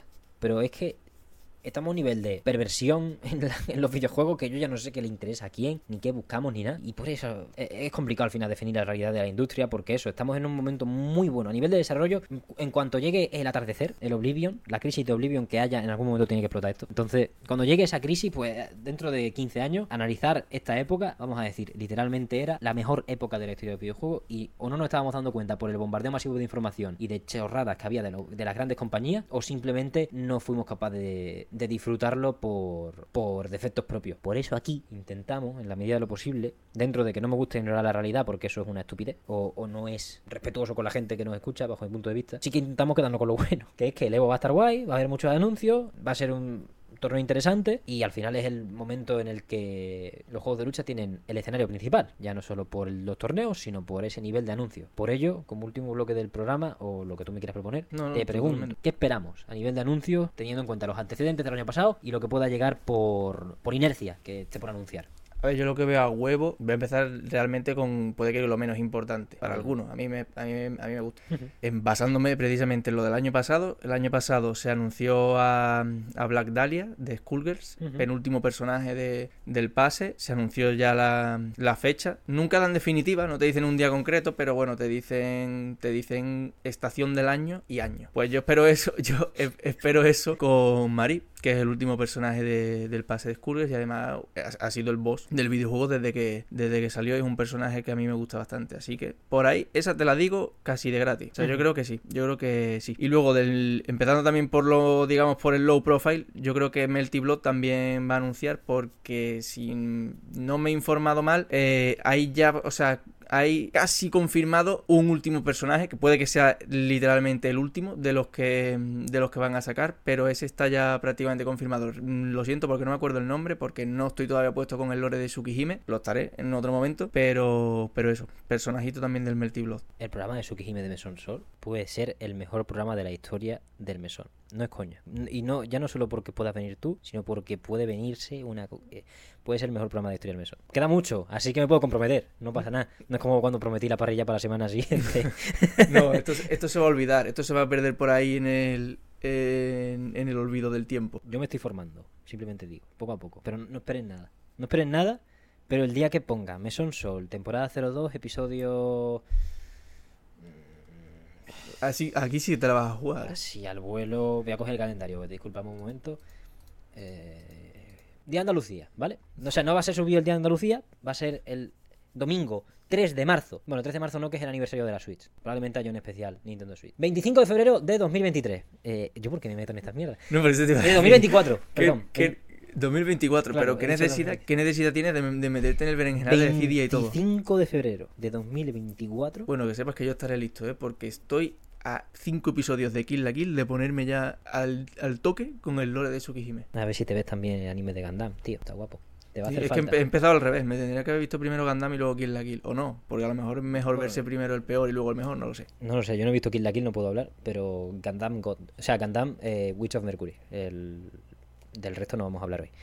Pero eso, por ahí, no voy a decir exactamente ese día, pero por ahí, sí, probablemente ese día. Qué gilipollas soy. Cuando, qué, qué gana, qué- Luego, luego yo digo, ¿por qué los que están en los escenarios, en el E3 y todo eso, dicen fecha y, y- y si se van a equivocar y van a mentir? Pero es que es como un hacky extraño que te entra cuando estás delante del micro, de querer decir la, la cifra de, venga, va, ¿qué cojones? Eh, sí, 25 de febrero, ¿no? Todas esas cosas que yo entiendo las patinadas de múltiples desarrolladores. Toho War, por ejemplo, me viene mucho a la cabeza cuando anuncia el Starfield, el Dark Souls 6, anuncia estas se le cosas. sube la cabeza. Sí, sí, sí, es que es como, yo ahora mismo no tengo a nadie delante. Sé que me van a escuchar entre, bueno, más o menos la media del mesón. Y en verano, como baja un poco, ponte que este programa tiene, tocamos madera, que se mantenga, 130, 110 reproducciones. Nada más que con eso, ya estoy. Es, es- es ridículo.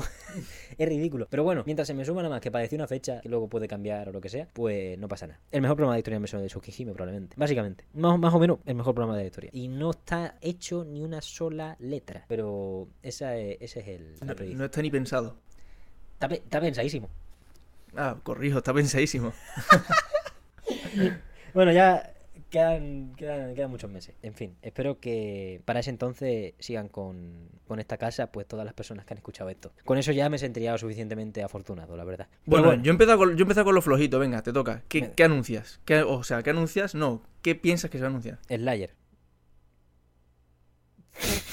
Slayer. Sí, sí, deja el silencio. El layer o me voy a la mierda. Digo porque me parece, y ya lo hablamos en el programa del 25 aniversario de Guilty Gear, me parece la manera más lógica de abrir las puertas de la temporada 3 de Guilty Gear. En general me daría igual el personaje que fuera si suena una canción que sea un temardo, por favor, que no sea como la de Sync, que es la única canción de la que no me acuerdo de Guilty Gear. Eh, pero eso, que sea un temardo, gordo, nivel, testament, que va bien la mejor del juego. O sea que simplemente, para que veáis, para que veáis lo que le estoy pidiendo, poca cosa, ¿no? Asisten los pobres. A ver, a ver, lo tiene. Tienen hecho. O sea, me refiero personajes que tienen, porque yo creo que. O sea, Slayer me parece muy bien, pero yo creo que con que sea un personaje querido, de los que ya tienen, no, te hace, no hace falta meterte en, en otro que no estuviera antes. Ya has sacado Azúcar, ya has sacado, en fin. La escuela de Johnny se abrió en el programa del 25 aniversario de Guilty Gear Strive, del 25 aniversario de Guilty Gear y el segundo de Guilty Gear Strive. Yo soy otro miembro de la escuela, no lo he dicho, pero lo soy. Es una es una corriente de fe bastante sólida, o sea, tiene, tiene fundamento. Ya veremos, ya veremos. Ojalá pronto, joder, ojalá cuando suba este programa queden seis días para el tráiler del primer personaje de la tercera temporada de Guilty Gear. Que si son dos trailers a la vez no pasaría nada tampoco, pero bueno, eso ya sería jugársela mucho y Lo, quemar balas. lo veo imposible, porque si el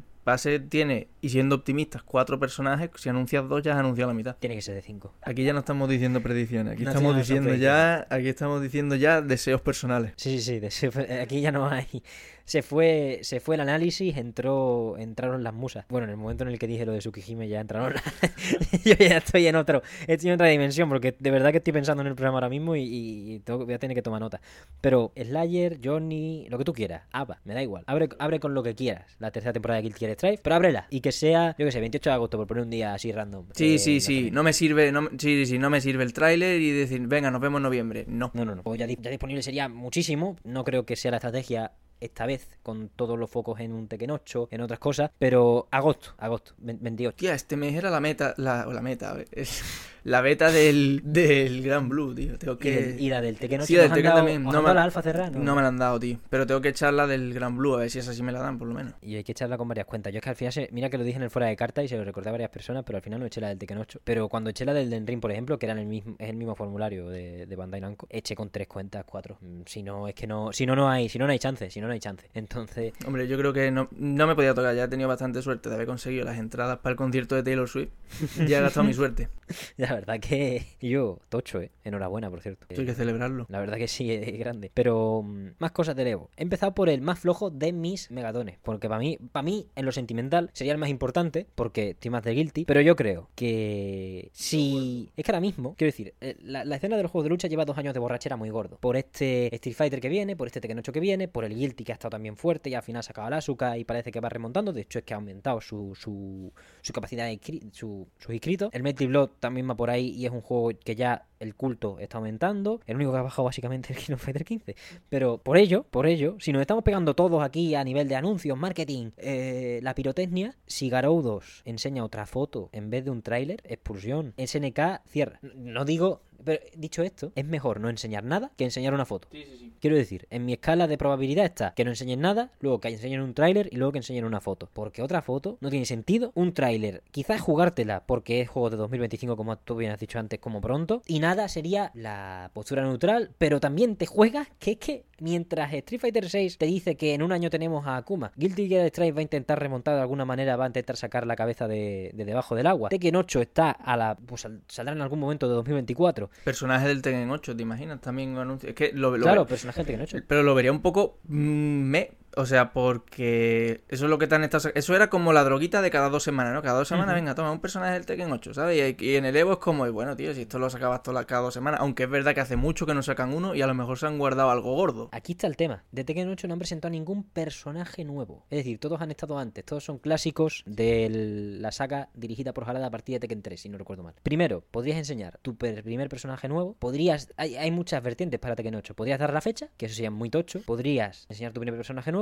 o enseñar varios personajes nuevos. Estamos en el Evo. Eh, Harada, quítate la gafa y pega un chillillo y rompe el micrófono. Eh, entonces, yo veo que de las, las tres que he dicho, se pueden dar incluso dos.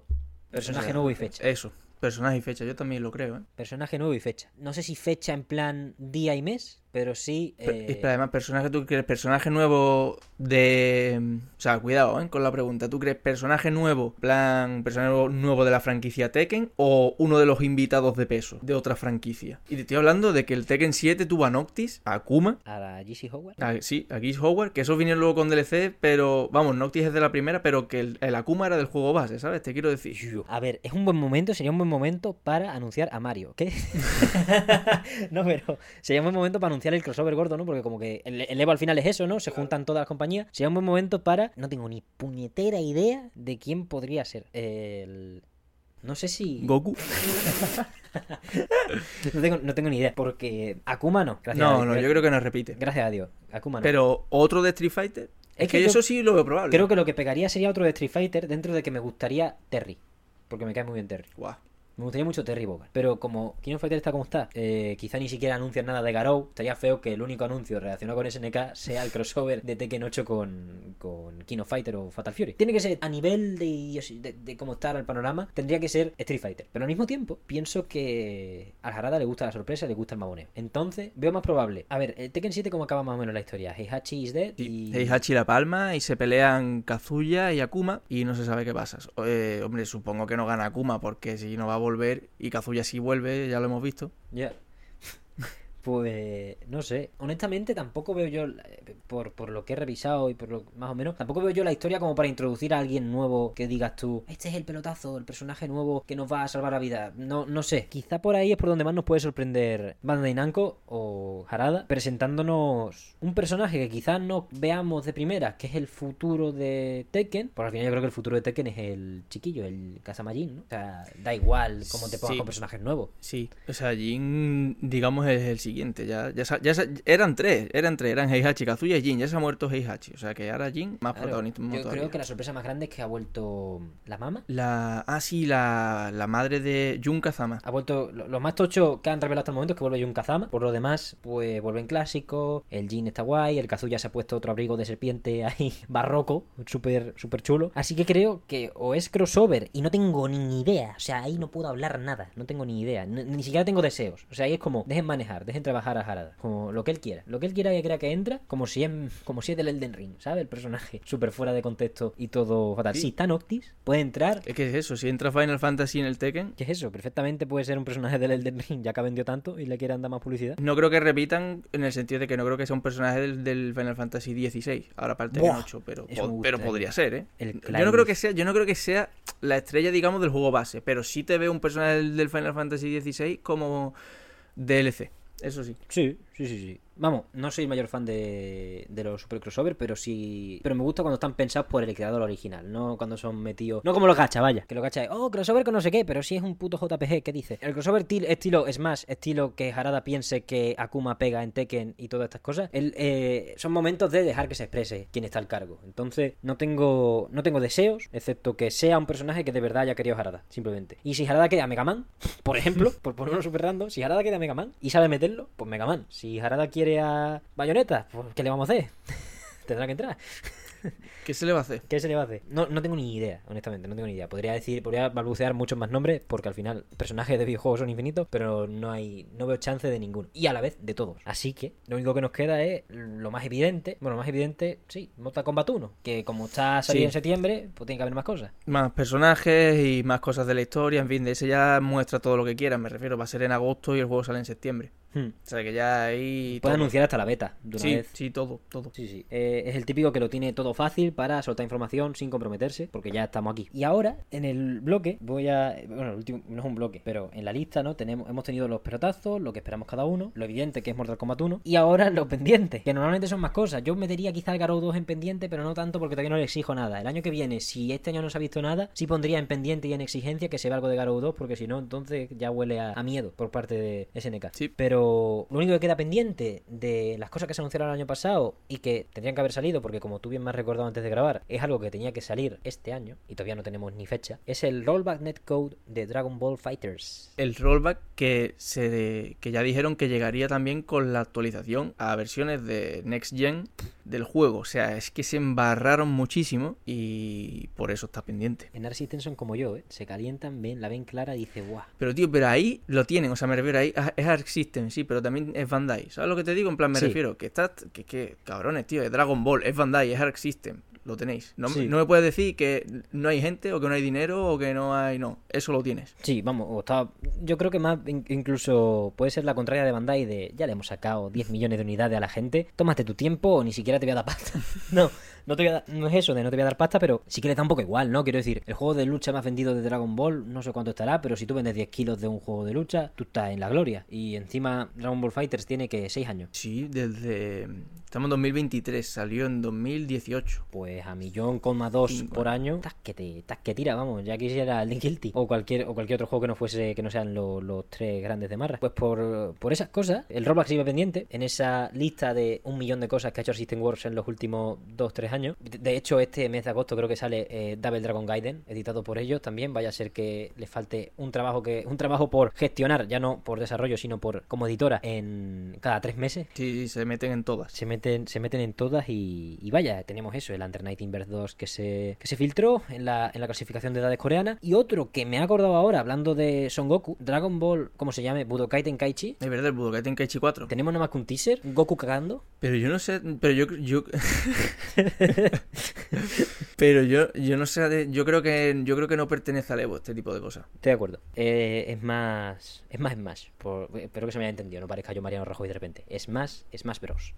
Eh, es más Game Awards o conferencia de Xbox o de Sí, Play. incluso incluso Tokyo, Tokyo Game Show y ese tipo de cosas. Uh, Tokyo Game Show va a ser además más grande de, el más grande de la historia, según, según sus organizadores. Va a estar todo el mundo, excepto nosotros. A ver si el año que viene lo conseguimos. Además que a Bandai le gusta. Y es que a lo mejor incluso lo del rollback del Fighter no te extrañes que no lo eh, digan en el Evo porque sea para Tokyo Game. O sea, porque es que a Bandai le encanta Puede ser. le encanta lucirse ahí. Pues estos son los juegos de lucha, y eso os lo hemos contado. Yo creo que un buen repaso a... Ver, todo.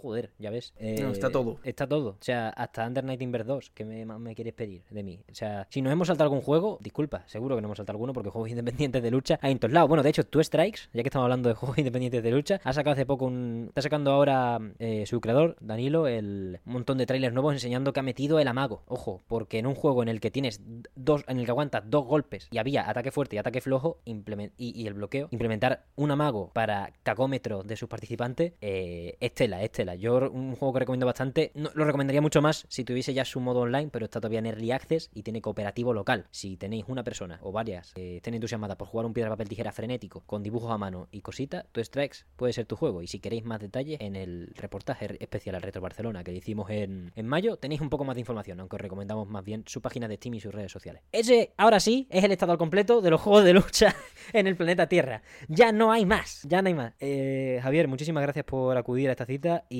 cualquier cosa que quieras decir para cerrar es tu momento. Nada, que gracias a ti y espero venir más veces porque ha sido una experiencia de lo más satisfactoria, agradable y que siempre me, me apetece hablar de estas cosas. Y no solo de juegos de lucha, porque me voy a intentar abrir un poquito y a ver si estoy para el Tsukihime. Tienes seis meses, así que hasta aquí el programa de esta semana. Eh, muchísimas gracias por llegar hasta el final, muchísimas gracias por escucharnos esta semana de verano, calurosa, jodida en general a niveles climáticos, a no ser que estéis en el hemisferio sur y tengáis un invierno, imagino que también jodido porque el planeta pues está hecho, está hecho un norco, más cerca, cada, cada día más cerca de norco, es un tema gordo. Pero vaya, mientras haya un poco de luz pues habrá, habrá esperanza. Y al menos un par de huecos para, para hablar a gusto y estar tranquila. Nos podéis ver en YouTube y nos podéis escuchar en todas las plataformas de podcast de referencia. Cualquier comentario acerca del estado del Evo, qué os parece las inscripciones a nivel de, de volumen de personas, qué os ha parecido lo de que prácticamente todo el mundo esté por Street Fighter 6. Mm, ¿Estáis ustedes también por Street Fighter 6? ¿Vais al Evo? Cualquier comentario es de más grande valor y lo podéis lanzar a través de cualquiera de las vías oficiales. Estamos en TikTok, Twitter, Instagram, los comentarios de Spotify, los comentarios de YouTube, en todas partes con el radar puesto para cualquier tipo de arenga, sugerencia o comentario en general. Y si queréis acompañarlos de un poco de Bill Metal, os recordamos que tenemos un cofe abierto, coffee.com barra mesonsol para acercaros a la hucha. Y solo me queda agradecerle a Javier su imprescindible y valiosísima presencia en el programa de hoy y a todas ustedes vuestra asistencia y vuestro cariño una semana más. Muchísimas gracias por todo, una vez más, y nos vemos la semana que viene.